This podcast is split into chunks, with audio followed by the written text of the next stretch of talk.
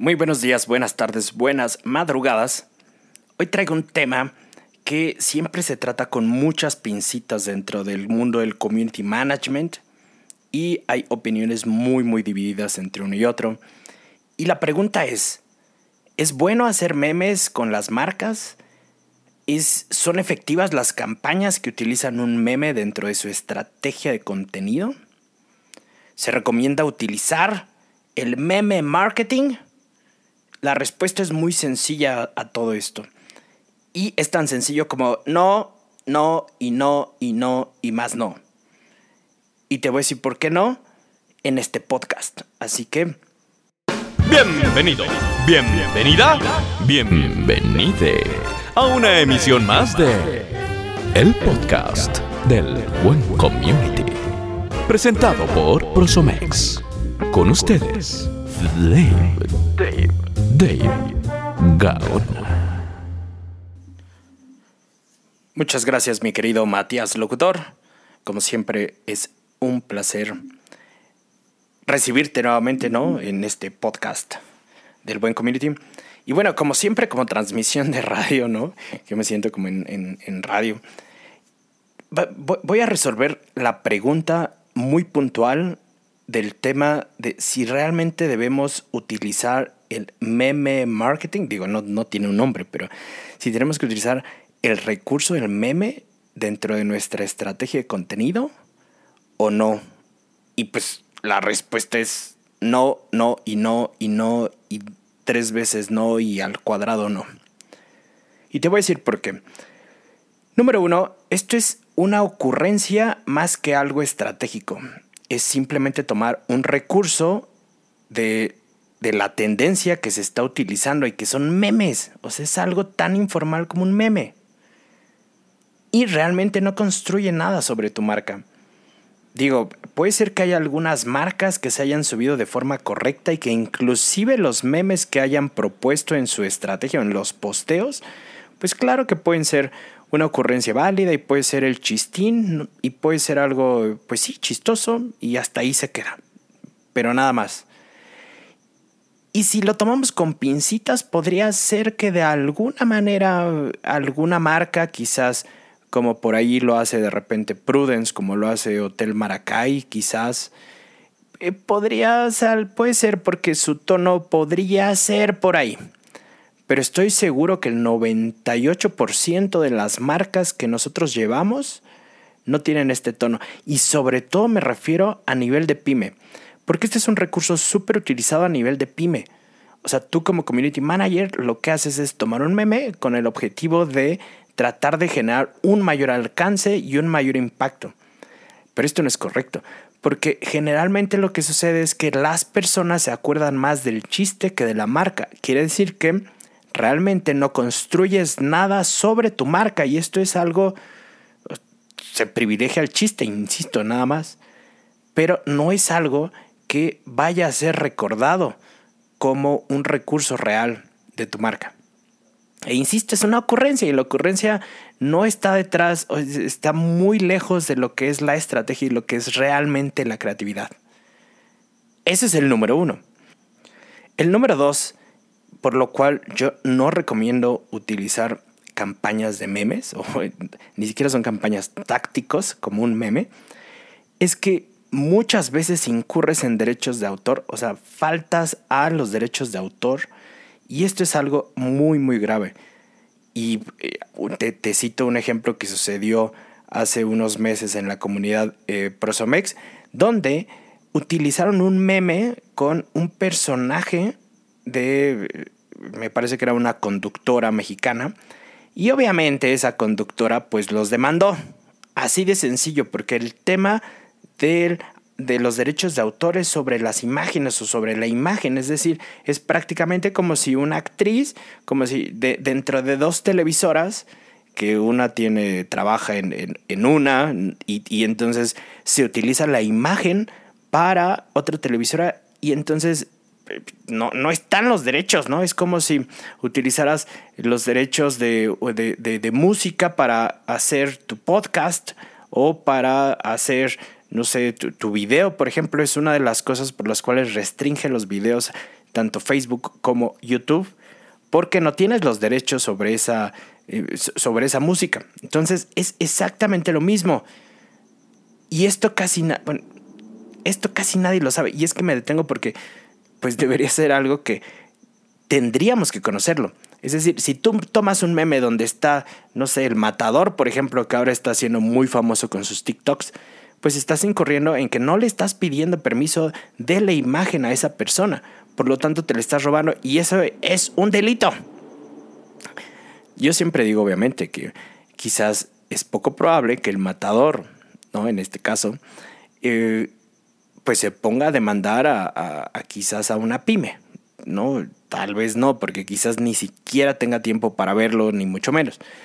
Pero nunca hay que decir que no va a pasar, entonces hay que tener mucho cuidado porque sí pasa y, sucedió hace poquito dentro de la comunidad Prosomex, que nuestra comunidad Prosomex es hermosa y siempre lo digo y es increíble.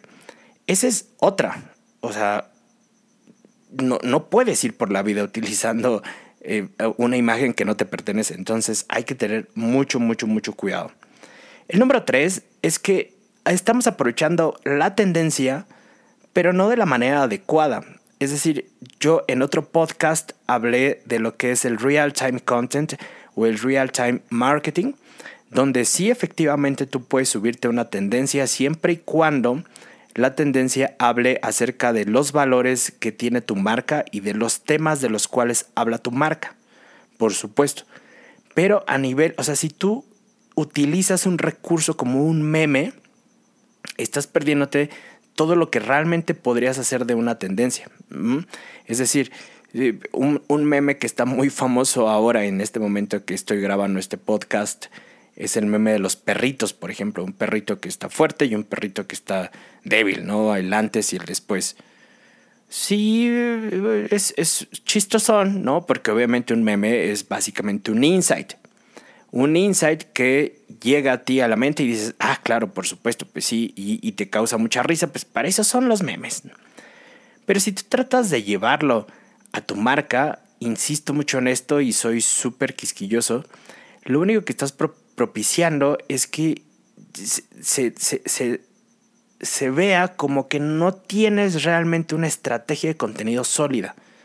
Y esto no está bien para un community manager, porque se supone que tú siendo community manager eres un profesional que puede bajar muy bien todas las aristas de qué es lo que tu contenido quiere reflejar y qué es lo que vamos a crear realmente dentro de una estrategia de contenido.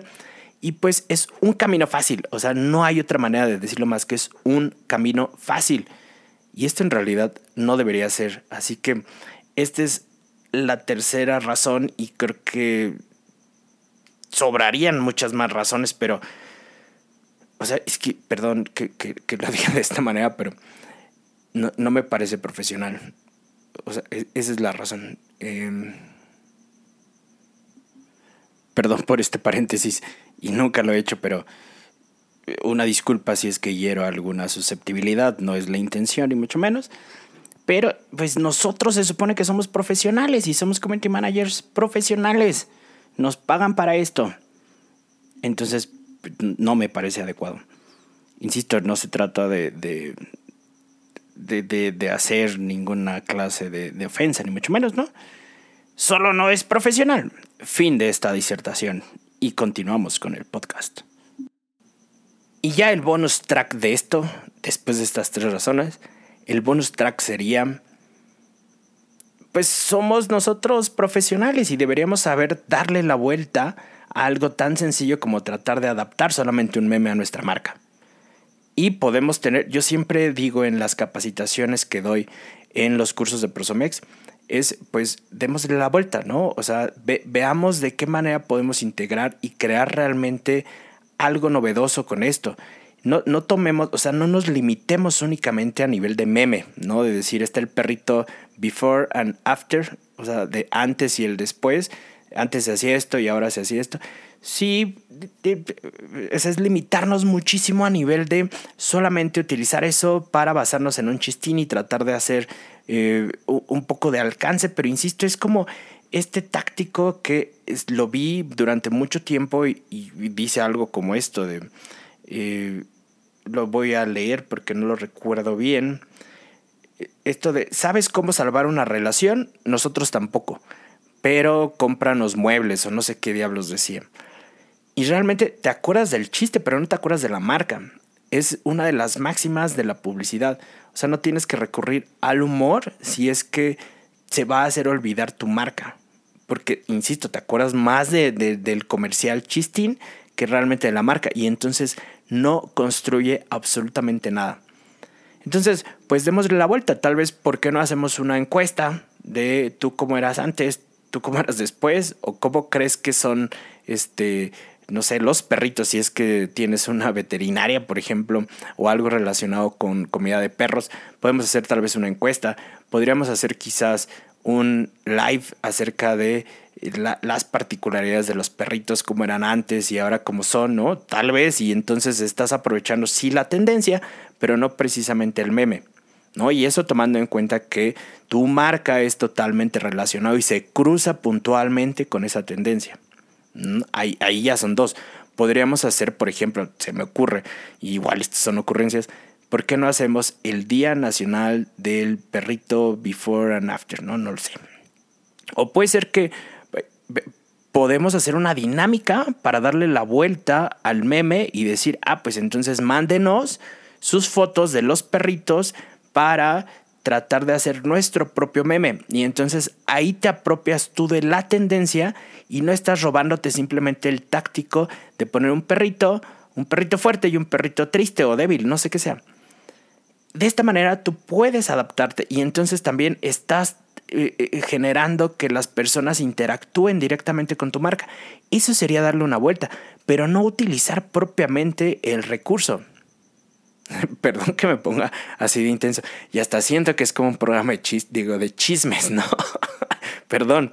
Pero es algo que, que creo que sí estoy en contra. Y generalmente yo siempre les digo a los communities que he formado y a los communities con los que he trabajado es es el último recurso que nosotros vamos a utilizar siempre. O sea, es lo último que se les puede ocurrir, por favor, porque tenemos que saber darle la vuelta a esto. E insisto, y, sí me apasiono mucho porque si es algo que, en lo cual yo soy súper puntual en mis equipos, en la agencia que dirijo, en los equipos, en todo.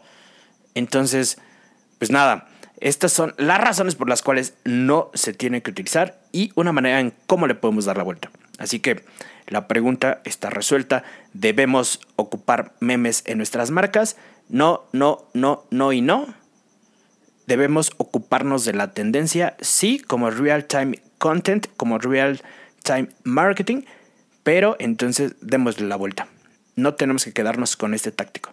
Y este es el aprendizaje y...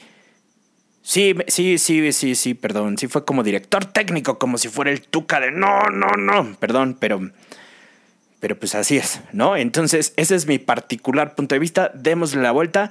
Y igual habrá quien, quien, quien sí quiera utilizar los memes. Es muy respetable. Solamente tengan mucho, mucho cuidado con el tema de eh, los derechos de autor. No vayan a infringirlos. Y listo, ¿no? Si acaso deciden hacer un meme, pues entonces otra recomendación sería tratar de hacerlo ustedes, o sea, diseñarlo o hacer una ilustración o algo muy parecido para, insisto, no incurrir en ninguna falta a nivel de derechos de autor. Y listo, mi recomendación es que no lo ocupen. Si ustedes deciden hacerlo, es perfecto, bajo su propio riesgo. Y respeto mucho si, si, si tú al final quieres hacerlo, etcétera, pues muy bien, listo. Pero, insisto, mi, respuesta es no, no y no. Mientras tanto, bueno, pues hemos, hemos terminado este podcast. Nos vemos la siguiente semana. Así que muchas gracias. Buenos días, buenas noches, buenas madrugadas, donde quiera que nos escuchen. Las opiniones expresadas en este espacio son responsabilidad del brief. Los resultados son responsabilidad de usted. El podcast del Buen Community.